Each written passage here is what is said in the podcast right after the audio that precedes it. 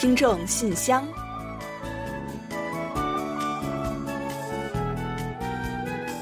传递电波精彩，与您分享幸福。听众朋友们好，我是李璐。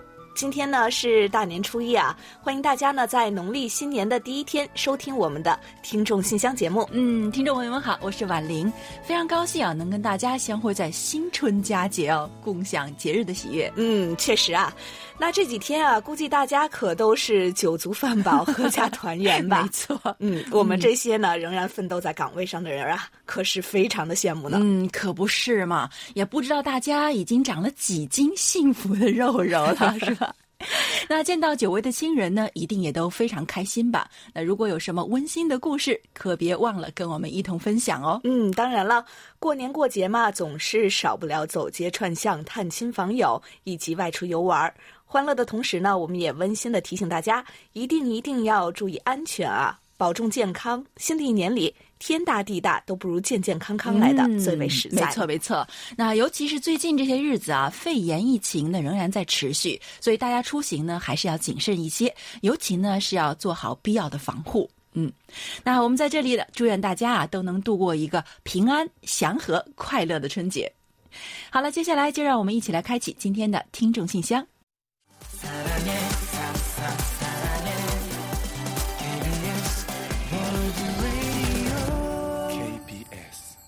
好，欢迎回来。您现在正在收听的是韩国国际广播电台的听众信箱节目。接下来呢，我们为您预报一下今天节目将播出的主要内容。嗯，我们这一期节目呢，依然还是有韩广动态、来信选读和生日祝福等几个小栏目。在生日祝福栏目中啊，我们将一起分享一段姚德才听友提供的人生感言。另外，在生活的发现栏目中呢，我们要为您安排的是王倩倩听友提供的生活小智慧：冬季预防干眼症有妙招。本月的专题讨论话题，请您聊一聊新年里的生活方向。有问必答，回答的是中国上海市朱坚平听友提出的有关光州事件的问题。另外，在节目最后的点歌的栏目啊，我们要播放的是张培强听友点播的一首歌曲。好了，节目呢，我们就先预告到这儿。欢迎您继续收听。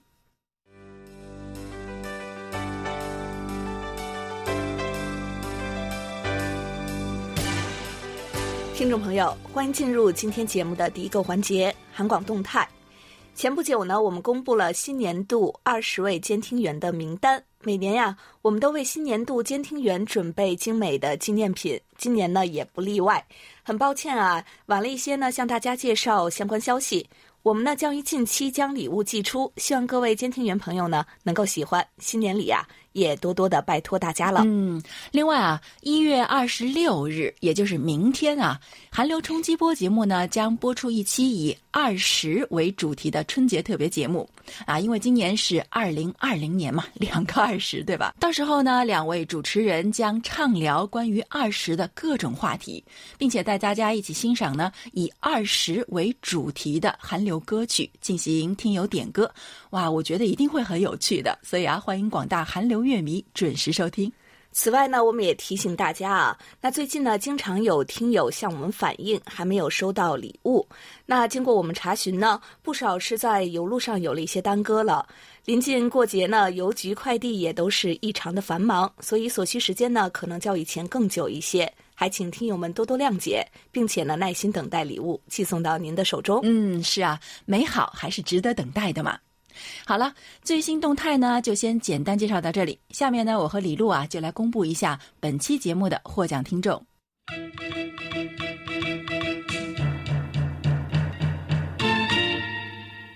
幸运听众是江苏省的姚德才听友，热心听众是辽宁省的薛飞听友。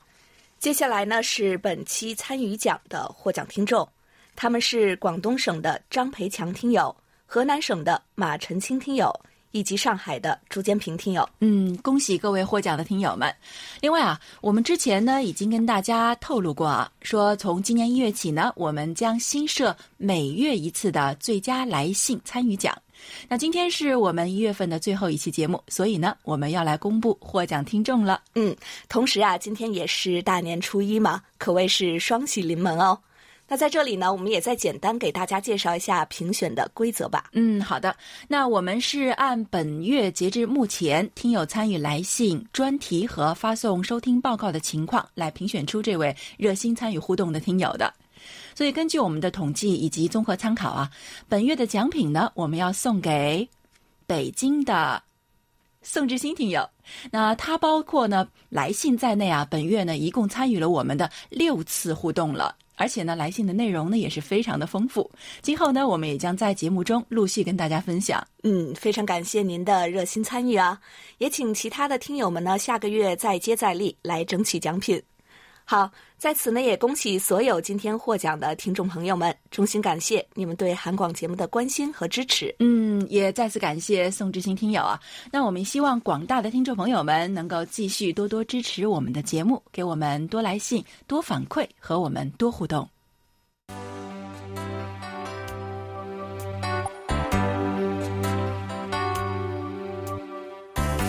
听众朋友，现在是来信选读时间。今天继续为大家选播几位听友的来信，并解答听友提出的问题。嗯，在正式介绍来信之前呢，我们要再次提醒大家啊，稍后呢，我们在节目最后的点歌台环节将介绍我们的联络地址，所以呢，请还不太清楚的听友们提前准备好纸和笔，到时候呢留意一下。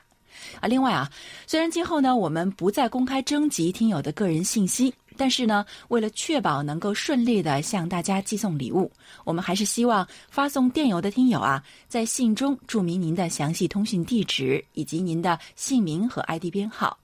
另外，发送手写信的听众朋友们，也请把您的姓名、地址还有邮编写清楚一些，那让我们方便登记和联系。好的，那在正式介绍来信之前呢，我们先来感谢一下台湾的吕城南听友为我们发来了收听报告和纪念卡片。您的报告呢是非常的详细的，字迹呢也非常的漂亮，对我们会有很大的帮助。嗯，没错，感谢您多年来对我们的支持和厚爱。另外呢，还要感谢河南省的马晨清听友呢发来了韩中双语版的收听报告。哎，这位听友好像是新面孔了。嗯，没错。嗯，所以呢，我们也希望今后啊能在节目中跟您有更多的互动。此外呀，我们还要感谢印尼的苏托莫听友呢，给我们发来了精美的电子新春祝福贺卡，谢谢您了，也祝您呢春节快乐，新年好事连连。好，那接下来呢，我们就来分享一下今天的第一封来信吧。嗯，好的。首先呢，要跟大家分享的啊，是我们久违的老朋友刘日普听友。那他这封信呢，照例呢也是由卢焕丽听友来代发的，所以呢，在这里呢，也谢谢卢焕丽听友了。刘日普听友在信中说啊，李璐、婉玲，还有韩广中国语组的各位老师，大家好。今天是二零二零年一月九日，满洲里晴，零下三十度。你们首尔没有经历过这么冷的天气吧？在我这里呢，冬天已经是习以为常了。哇，零下三十度啊！那我想借用最近中国一位网络超级红人的口头禅：“我的妈呀！” 哎，李璐啊，嗯，你对于零下三十度这个温度有概念吗？啊，我自己还真的没有亲身体验过啊。不过我想，是不是就是那种舌头舔铁会被冻上的那种感觉？听你说的就好冷啊。的确是啊，像我们一般没有到过这么冷的地方的人，想象都想象不出来这个零下三十度到底有多冷啊。所以我觉得满洲里人民真的是太威武了。那刘日武听友在信中还说啊，我的大孙子放寒假了。那我们这里呢，是由于天冷，放寒假早，小家伙今年十岁了，非常淘气，放假了来我这里住，也奇怪了，每次我听你们的节目时啊，他总能安静下来，不吵也不闹，陪我听完。从小我就经常带着他一起听广播，给他讲韩国的历史与文化。我身体不太好，希望他长大之后啊，能够成为韩中两国友好的使者。我现在呢是血压高、血糖高，是典型的三高。每年大部分时间都住在医院里，不能常给你们去信，请见谅。但是我会一直坚持收听你们的节目。另外，焕丽老弟寄来的你们二零二零年的台历呢，已经收到了，十分的精美，非常感谢柜台。嗯，我就不多写了。春节快到了，祝你们春节快乐，万事如意。嗯，啊，想想看啊，小孙子安安静静的陪着爷爷去收听老人家喜欢的广播节目啊，啊，真是一个非常温馨的画面哈。那只有十岁的话呢，哎，是不是就是我们节目最小的听友了呢？那不知道今天小朋友有没有在陪着爷爷听我们的节目啊？如果你在啊，请收下我们的感谢和祝福。那祝你呢，能够像爷爷希望的那样健康成长，成为韩中两国友好的使者。当然啊，我们也挺欢迎你写信来的。那如果你写信来给我们，说不定呢还会成为幸运的听友，收到幸运礼品的哦。另外呢，说到刘日普听友的身体状况呢，我们大家还是有些担心啊。那您不能常写信呢给我们，其实也没关系。一直在收听我们的节目呢，就已经让我们非常的感谢了。所以呢，值此新春之际啊，我们也在这里祝您身体呢一天比一天好，心情也一天比一天快乐。所有的事情都能够顺心如意。好，感谢刘日普听友。我手中呢有几封短信啊，要向大家呢一起来介绍一下。他们呢有的是新年里的一句共勉，有的呢是新春的一句祝福，还有的呢是想要了解韩国春节的风俗。那我们一起来听一下。首先呢是辽宁省营口市洪焕文听友，他说：“亲爱的李璐、王婉玲小姐姐，你们好，我是营口的洪焕文。”已经快要半年没给韩广写信了，在上学期间，学校附近的邮局不能寄国际信件，就一直耽搁了。不过每期的节目我都没有落下。现在放了寒假，不过又赶上新年了，邮局的信件时效不能保证，我就把想说的话呢，在邮件中写出来一部分。好啊，我们一起呢来看一看洪焕文听友都有哪些话想和我们说吧。在正值新年期间，虽然这段话不能赶上特别节目，但我还是想分享出来。去年词语，去年文，来年愿听有心声。这句诗摘自艾略特四个四重奏最后一部《小吉丁》，也是诗人自认为写的最好的一部作品。他人生所经历的种种痛苦跟磨难，都在诗中得到了完美的体现，而最终，他也寻到了自己安身立命的精神归宿。今天我将这句诗作为新年小礼物分享给大家，也希望我们可以一起共勉。无论个人际遇起落，都可以在心中持守自己的精神家园。好的，那我们借着春节来临呢，就把艾略特的这句诗和洪焕文听友的这句话呢传递给大家吧。希望新的一年里呢，我们都做自己的精神主人。还有一封来信呢，来自天津的冯杰听友，他说。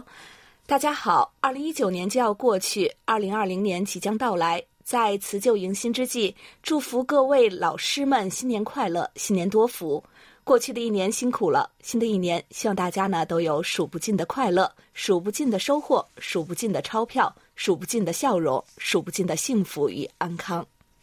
好的，我们也祝冯杰和所有的听友呢都能有数不尽的好心情，快乐的呢每天都像在过年。最后呢，还有一封来信呢，是来自天津的李健听友。他说啊，各位好，昨天是腊月二十三，也是中国的小年。过了小年以后，家家开始忙碌打扫卫生，准备迎接新年了。韩国过年的时候都有哪些的风俗呢？呃，中国有句俗话说啊，过了腊八都是年。小年之后呢，那过节的气氛呀就愈发的浓厚了。韩国呢没有小年等之说啊，但是呢，随着春节临近，过节气氛呢也是愈发浓厚。各大商场、百货呢都拿出了精心准备的年货。对于韩国人来说呢，最重要的一天也就是今天春节当天了，也呢是中国人说的这个大年初一啊。这天呢，不少人家呀会举行茶礼纪念祖先，有的呢还会去扫墓，然后呀一家人围坐在一起吃团圆饭。讲究的人家呢，还会再穿上韩服来庆祝节日。此外呢，还有这个拜年呀、给压岁钱呀、吃年糕汤、打花牌、玩传统游戏等等的风俗。不知道李健听友是否有了一些了解了呢？好，再次感谢李健听友，也谢谢冯杰和洪焕文听友，祝三位春节快乐。嗯，收到这么多的祝福，真的是好开心呢。那接下来呢，这封信啊是来自黑龙江省的刘畅听友，他是这么说的。啊，大家好，我是刘畅。首先呢，非常荣幸能够成为二零二零年韩广中国语广播的监听员。在新的一年，我也依然会每天收听韩广的节目，多多参加节目和各种活动。嗯，好的，那就多拜托您喽。他说，中国最盛大的传统节日春节就要到了。春节之前，为了父亲度过一个平安的节日，提前十多天为他办理了住院，做了一系列详细的脑部复查，买了一些营养神经的药。经过一系列的检查，还好没有大问题。因为正值最冷的时节，心脑血管疾病真的是高发。一个病区病房里住满了人，走廊过道、医生办公室，甚至护士站外边都是病床。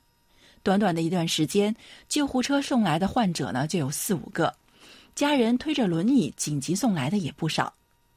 看到患者的痛苦，再次深切的感受到，有什么都不如有一个好身体，健康真的是太可贵了。在这个全家团聚的日子里，也只有有一个好的身体，才能享受节日的快乐。对啊，您说的太对了。那健康是一切的基础，有了健康啊，才有可能去拥有更多的快乐。那刚刚我们选读的刘日普听友在信中也也只一再的提到了这一点啊。那大家不是都说嘛，不听老人言，吃亏在眼前。所以啊，我们还是真的一定要多想想，为什么那么多人都在反复强调健康的重要性了。另外，刘畅听友为了准备过年，真的是特别忙碌。他在信中说啊。爷爷奶奶、姥姥姥爷在我出生前就故去，父亲是现在家族里年纪最大的男性长辈，亲戚每年过年都会来拜年，所以为了招待亲属，年前呢自然是各种忙碌的买买买模式。每年一大帮人聚在一起，也会表演节目，自然设备呢也是要准备好的。作为回族，虽然过年没有贴对联的习惯，但是呢还是会准备当年的生肖卡通贴在门上。彩灯呢也会提前挂好，增添节日的气氛。我也特别为侄子准备了礼物。今年侄子参加高考，学习呢非常的辛苦。期末考试完，学校也在继续上课，只有过年才能休息七天。如此辛苦，犒劳当然不能少。虽说年味随着年龄的增长变淡了，但是准备过年的过程还是充满着喜悦的。哇，光是听着啊，就能感受到流畅听友既忙碌又欢快的心情了。有不少人都说啊，现在年味儿真的是越来越淡了。所以像您家这样啊，逢年过节都要亲朋好友欢聚一堂，还要表演节目的家庭，可能已经不太多了。听着也是特别的羡慕啊。而且啊，我觉得今年春节呢，你也可以跟家人们聊一聊获得了韩广大奖这件事情，我想他们一定会觉得很有趣的。刘畅听友还说啊。看了日历，正月初一的第一天就有信箱的陪伴，更是给我们增添了一份幸福感。在这里，也祝韩广的每一位工作人员、每一位听众、我的亲朋好友，都在二零二零年有数不尽的快乐、幸福、甜蜜。也祝自己在向着三十代中半前进的路上，能够更加的从容，更加的成熟。嗯，好的。那祝您和您的家人在新的一年心想事成，也祝所有的听众朋友大年初一一边听着我们的节目，一边吃喝玩乐，无比快乐。嗯，好的，感谢刘畅听友。接下来呢，还有一封来信是来自老听友安徽省巢湖市的楚长荣听友，他说：“尊敬的李璐、婉玲女士，并各位老师，你们好。春节是我们一年之中最为隆重的节日，俗称过年。”在此呢，我给各位老师拜个早年，祝大家鼠年吉祥，好运连连，财源滚滚，福慧双增，幸福安康，阖家欢乐。谢谢楚昌荣听友，我们呢也给您拜年了。楚昌荣听友呢是我们的老听友了啊，这些年呢，您的健康呢也是我们的牵挂。在此呢，我们祝您新年里身体健康，吉祥如意，阖家幸福。楚昌荣听友的来信呢，是在年前发来的，所以呢，他还在信中啊给我们介绍了一些年前家乡的景象。他说，年越来越近了，年味儿呢似乎也有点了，但总觉得不似以往那样浓烈。大街上仅多了几处卖春联福字的摊点和卖糕点糖食的流动摊贩。由于政府从去年开始就在全镇范围之内开展全面禁放烟花爆竹，现在商家不敢卖。老百姓也不敢买，违者都要重罚，所以像往日腊月大街上爆竹声此起彼伏的景象也不见了。虽然学生们都放了寒假，在外打工的人们也在陆续返乡过年，但由于天气寒冷，又持续的阴雨绵绵，所以街上的行人也不多，商家的生意也不如往年。镇上三家大型超市里商品琳琅满目，年货十分丰富，也很充足，可人流量仍和平时相差无几。这也许是离过年还有十来天，现在备年货尚早，也可能与当下年轻人喜欢在网上购物有关系吧。嗯，好像呢，年味儿越来越淡，不只是您一个人的感受啊，很多人呢都是有同感的。其实这样的原因呢是有多方面的。呃，现代社会人们的物质生活呢越来越丰富了，吃喝平时都不用愁，平时也是常好吃好喝的，所以呢不似过去一样只盼着过年吃上一顿美餐了，感觉呢自然也就平淡了一些。再加上这些年呢，大气污染严重，所以呢，中国政府对烟花爆竹实施管控，过节呢少了点缀，也让年味儿淡了一些。不过呢，这对我们的健康来说，可能倒是一件好事。热闹一时不如健康一世嘛。过节呢，最重要的是一家人啊，整整齐齐的在一起，欢度一段幸福快乐的时光。我想呢，楚昌听友身边现在说不定就围坐着儿女和孙辈，有家呢就有年在。好的，感谢楚昌荣听友。那我们的老朋友梅林听友呢，也在新春之际送来了祝福。他说啊，春节即将来临，这是时令的重启与礼仪的回归，包含着的是对祖先的敬重和团圆的温暖。而随着时代的进步，新的年俗也在滚滚洪流中被不断的推陈出新，形成了中国人离不开的新传统。每逢春节，不管路途有多遥远。不管人潮有多拥挤，人们总像候鸟一般，想尽一切办法回家过年，回到生养自己的地方。因为回家过年意味着旧年的结束和新年的出发。就算世界再大，总有那么一个地方容你栖息片刻，给予你心灵的慰藉以及重新出发的勇气。因为回家过年是一种传统仪式，已经成为本能，融入了我们的血脉。无论你身在何处，总会有人为你立黄昏，问你粥可温。朋友们，今年记得早点回家哦。嗯，非常感谢梅林听友啊，又为我们发来了一封这么美好的来信啊。那春节对于韩中两国人民来说呢，其实都具有非常特殊的含义啊。因为它本身带有的团圆美好，还有阖家欢乐的色彩啊，所以呢，每到这个节日呢，无论游子身在何方，一定呢都会生出回家的渴望。虽说现在呢已经是地球村时代了，那越来越多的人呢开始四海为家，但是每到春节啊，就好像是被施了魔法一样啊，就会仍然分外的想家。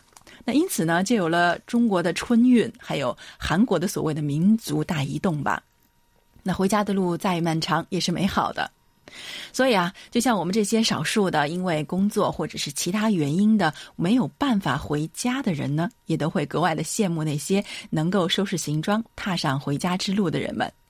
那因此啊，在这里呢，就让我们祝福那些已经到家的，或者呢还在路上的，又或者是很遗憾只能在异乡过节的朋友们呢，都能够千里共春节。因为无论你身在何处，总会有人为你立黄昏，总会有人问你粥可温。好的，再次感谢梅林听友。好的，谢谢梅林听友，也愿所有的听友们呢都能有幸福相伴。那因为时间关系呢，本周的听众来信啊就先介绍到这里。下面呢，让我们一起来进入一周最甜蜜的单元——生日祝福，为下一周过生的听众朋友们送去我们最美好的祝愿。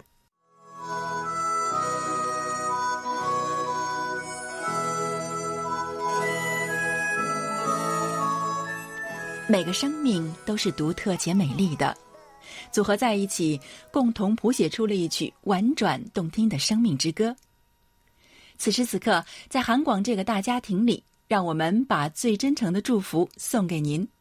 欢迎来到生日祝福。首先呢，我们送给即将过生的听友们一段由江苏省姚德才听友提供的日本池田大作发表的人生感言。人生感言。不要总是待在温室里，要亲自去经历世界上的各种新鲜事物，从中锻炼自己，在困难中悟出真理。好的，感谢婉玲，也感谢姚德才听友与我们分享刚才这段话。同时呢，我们也借着这一段话，祝福即将过生日的听友们生日快乐。嗯，接下来呢，我们就把这首由秀智演唱的《冬天的孩子》送给一月过生日的所有听众朋友们，真心祝福你们每一天都快乐，每一天都能有好心情。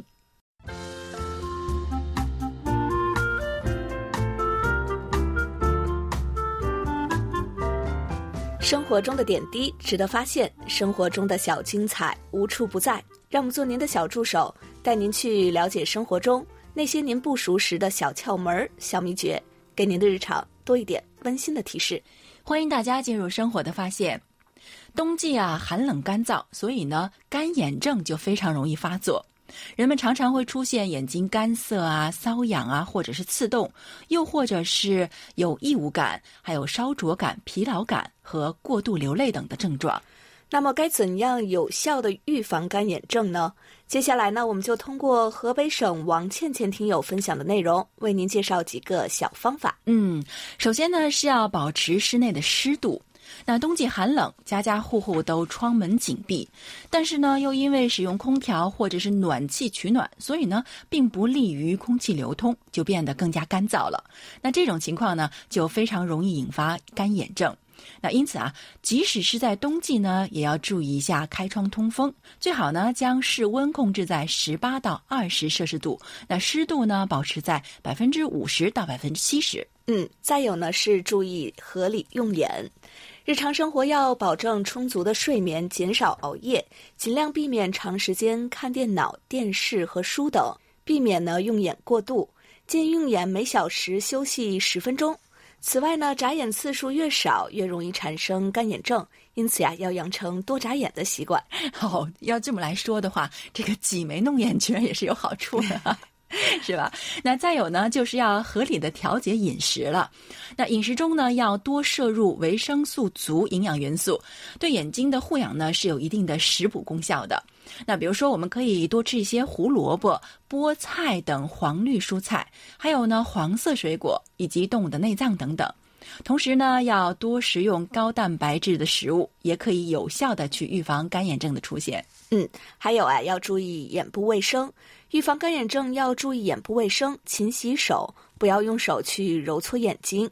另外呢，经常热敷、擦洗眼部，不仅保证了眼部的清洁，而且呢，有利于眼部血管的流通。缓解眼部疲劳，进而达到有效预防干眼症的目的。嗯，除了卫生呢，还要注意眼部的防护。那外出的时候呢，要尽量戴上太阳镜保护眼睛。这样的话呢，一方面啊是可以减少冬季强烈的紫外线对眼睛的照射的；那另一方面呢，还可以减少寒风对于眼睛的直接吹袭而导致的眼结膜的伤害。嗯，看来啊，这个戴太阳镜绝对不只是为了耍酷哦。那此外啊，如果您是经常戴隐形眼镜的话呢，一定要注意佩戴的时间呢不宜过长，否则呢就非常容易导致眼球表面脱水。最近呢正值隆冬，还是要多注意保护眼睛，小心眼部干燥。而且呢这些天呀又是春节了，我们呢也提醒大家啊，不要一直看电视、盯手机和电脑等电子产品，要经常的让眼睛休息休息。好的，那以上就是我们在今天生活的发现栏目中介绍的内容了。在此呢，也感谢王倩倩听友的精彩分享。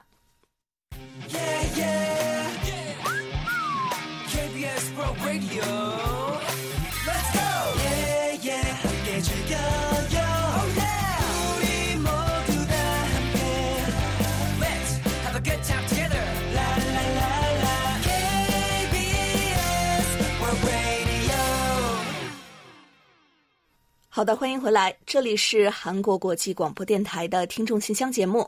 下面呢，让我们一起进入今天的专题讨论环节。首先啊，还是呼吁广大听友呢多多来信参与二月份话题讨论：如何预防未成年人犯罪？嗯，接下来呢，我们就来为您介绍一下二月份和三月份的讨论话题内容。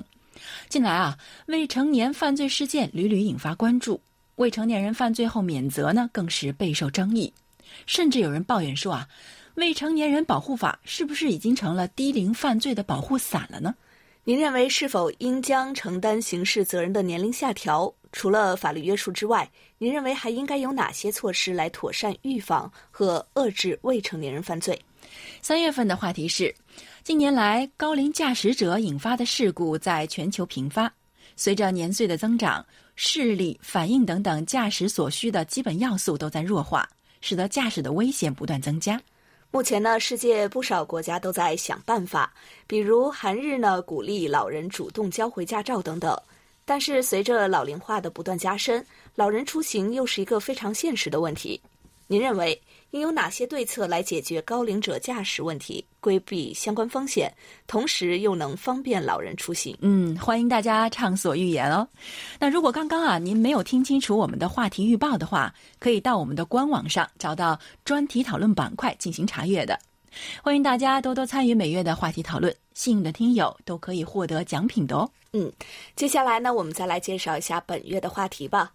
请大家呢，在新的一年里的第一个月，畅想一下您新年里的生活方向，同大家呢一起分享您新年里的生活目标和那些希望获得的小确幸。好的，那接下来我们就一起进入今天的专题讨论。首先要跟大家分享的是安徽省楚昌荣听友二零二零年希望得到的一些小确幸。日子过得真快，转眼间就跨入了二十一世纪的二十年代。过去的一年发生过很多事情，把不好的删掉，把美好的留下。人生就是一山一流，生活就是一加一减。当人遇到生死，你就会发现，其实啊，一切都是过眼云烟。好好活着，别太对不起自己。新的一年，我祈愿神州大地风调雨顺，国泰民安，人民的生活犹如芝麻开花，节节高。希望二零二零年。孩子们工作事业都好好的，付出能换来回报，努力会有所收获，汗水不会白流，苦累没有白受，收入能够有所提高。人生苦短，就几十年的过程，健康平安之于生命真的很可贵，唯有平安健康的活着才是福气，才是幸运。或许生活也有些许不如意，但只要一家人健健康康、平平安安，才是最重要的。其余都是浮华的东西，都是烟云。所以我希望得到的小确幸就是家庭和睦，子贤妻贤，一家人平平安安就是最大的幸福。新的一年要更心疼自己的身体，要更在乎自己的心情，别把自己折磨，也别让自己难过。告诉自己，以后二零二零年的每一天都要快快乐乐的过。好，以上就是楚昌荣听友的观点。好，接下来呢，我们分享一下北京市宋志新听友对本月话题的看法。是年元月，万象更新，新的一年来到了。一年到头忙忙碌碌，好像只有春节假期才能暂别工作，回归原始，与家人团聚，难得放松，内心平静。除夕即是一年的结束，也是新年的开始。在这个最具标志性的时刻。每个人都应该为自己在新的一年里做好筹划、树立目标，并付诸行动。作为一名教师，尽管昨天还在修改本子和备课，但是如果不做好规划，有可能明年又陷入琐碎忙碌之中。我订立了自己在新年里争取实现的小愿望，进行时间规划，拒绝忙忙忙，在此立一个 flag，督促自己，同时接受督促。二零一九年岂是一个“忙”字可以形容？忙得像个陀螺了。这是很多朋友和同事对自己生活状态的共同认知。可是，这样忙的似乎并没有效率和成就。每天奔波在家与学校之间，两点一线，在教学、申请和管理之间游移。到年终总结，无非是进行了哪些常规教学活动和参加了学校的哪些活动，办理了哪些学生的韩国留学手续。似乎年年岁岁花相似，工作很忙，内心迷茫，目标盲目。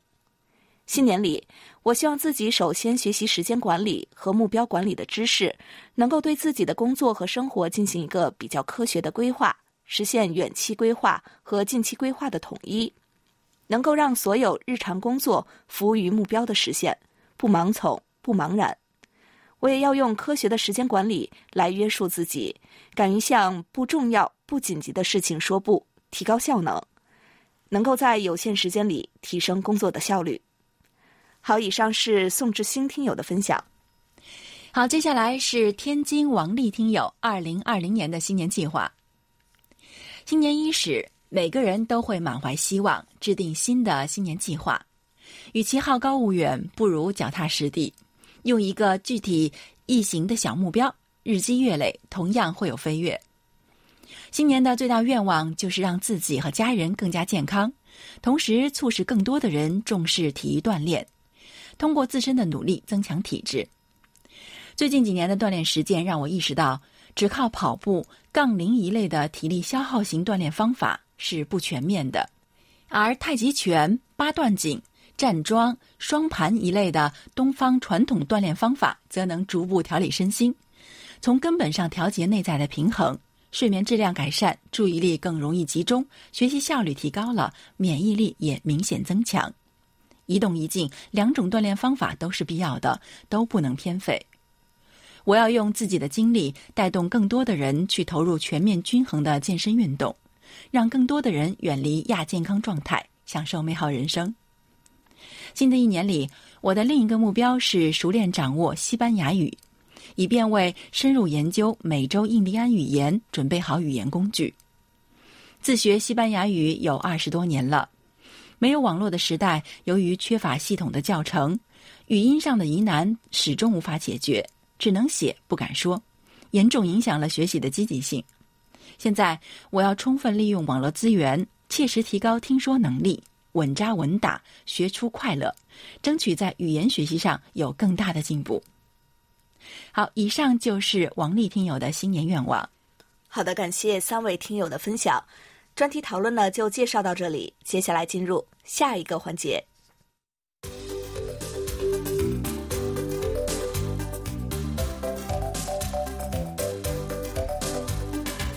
有问必答。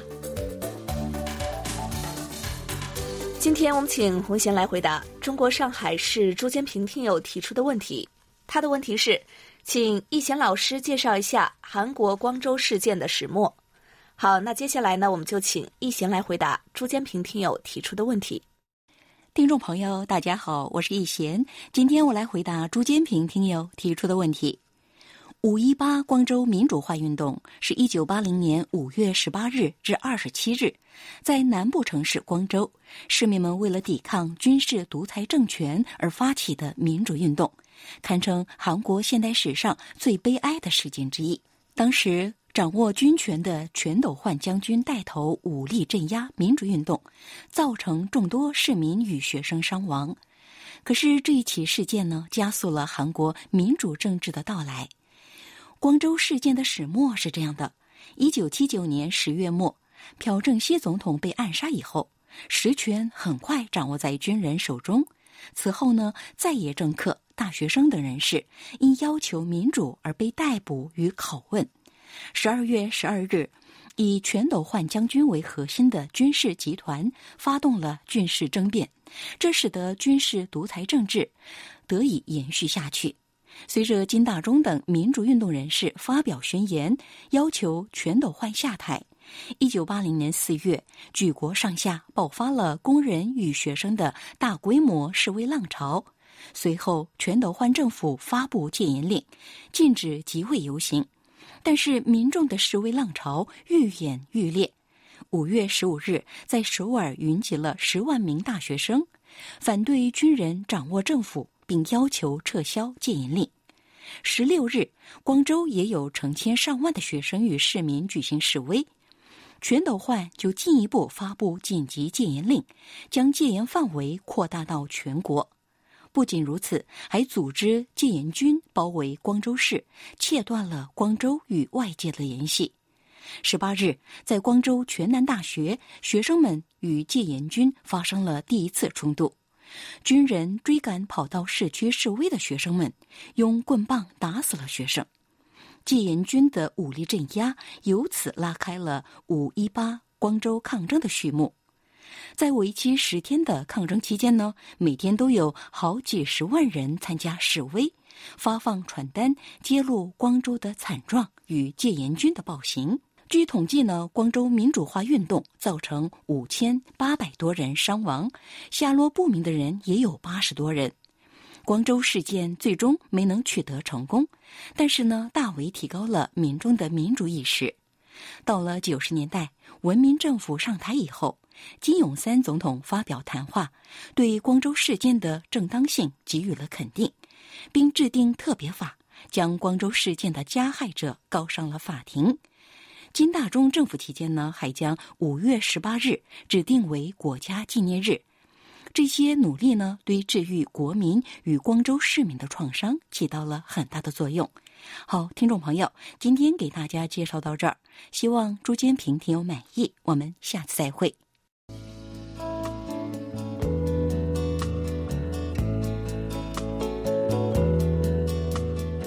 节目最后是点歌台栏目。广东省的张培强听友来信说，在此新春佳节之际，希望点一首韩语版的《再回首》或朝鲜族歌手边疆演唱的歌曲。嗯，非常感谢张培强听友点歌啊。不过啊，有点遗憾的是，您希望点的歌曲呢，在我们曲库中没能找到，所以呢，我们就为您找到了姜育恒用韩语演唱的另外一首歌曲。爱的感觉，代替您为大家送出。当然呢，也作为我们对大家的祝福，希望大家呢能够度过一个快乐、祥和并且充满爱的春节。那在欣赏歌曲之前呢，我们也再来提醒大家一下：您呢可以在应用市场下载我们的 APP KBS World Radio On Air 和 KBS World Radio Mobile，利用手机或平板电脑来收听韩广的各档节目。嗯，同时呢，我们也再来播报一下韩广的联系方式。来信请寄韩国首尔市永登浦区汝矣岛洞汝矣公园路十三号 KBS 韩国国际广播电台中国语组收，邮编呢是零七二三五。当然，您还可以发送电子邮件的，那地址是 chinese at kbs 点 co 点 kr。上网收听的听众朋友们要记住我们的网址 word 点 kbs 点 co 点 kr 斜杠 chinese。好了，听众朋友，那到此呢，本期听众信箱节目就在姜育恒演唱的《爱的感觉》这首歌曲中结束了。非常感谢大家将近一个小时的陪伴，同时呢，还要感谢参与今天节目的各位听友，与大家共享您的所见所闻所感。嗯，也欢迎大家呢继续给予我们鼓励与支持，给我们多来信，多提宝贵的意见和建议。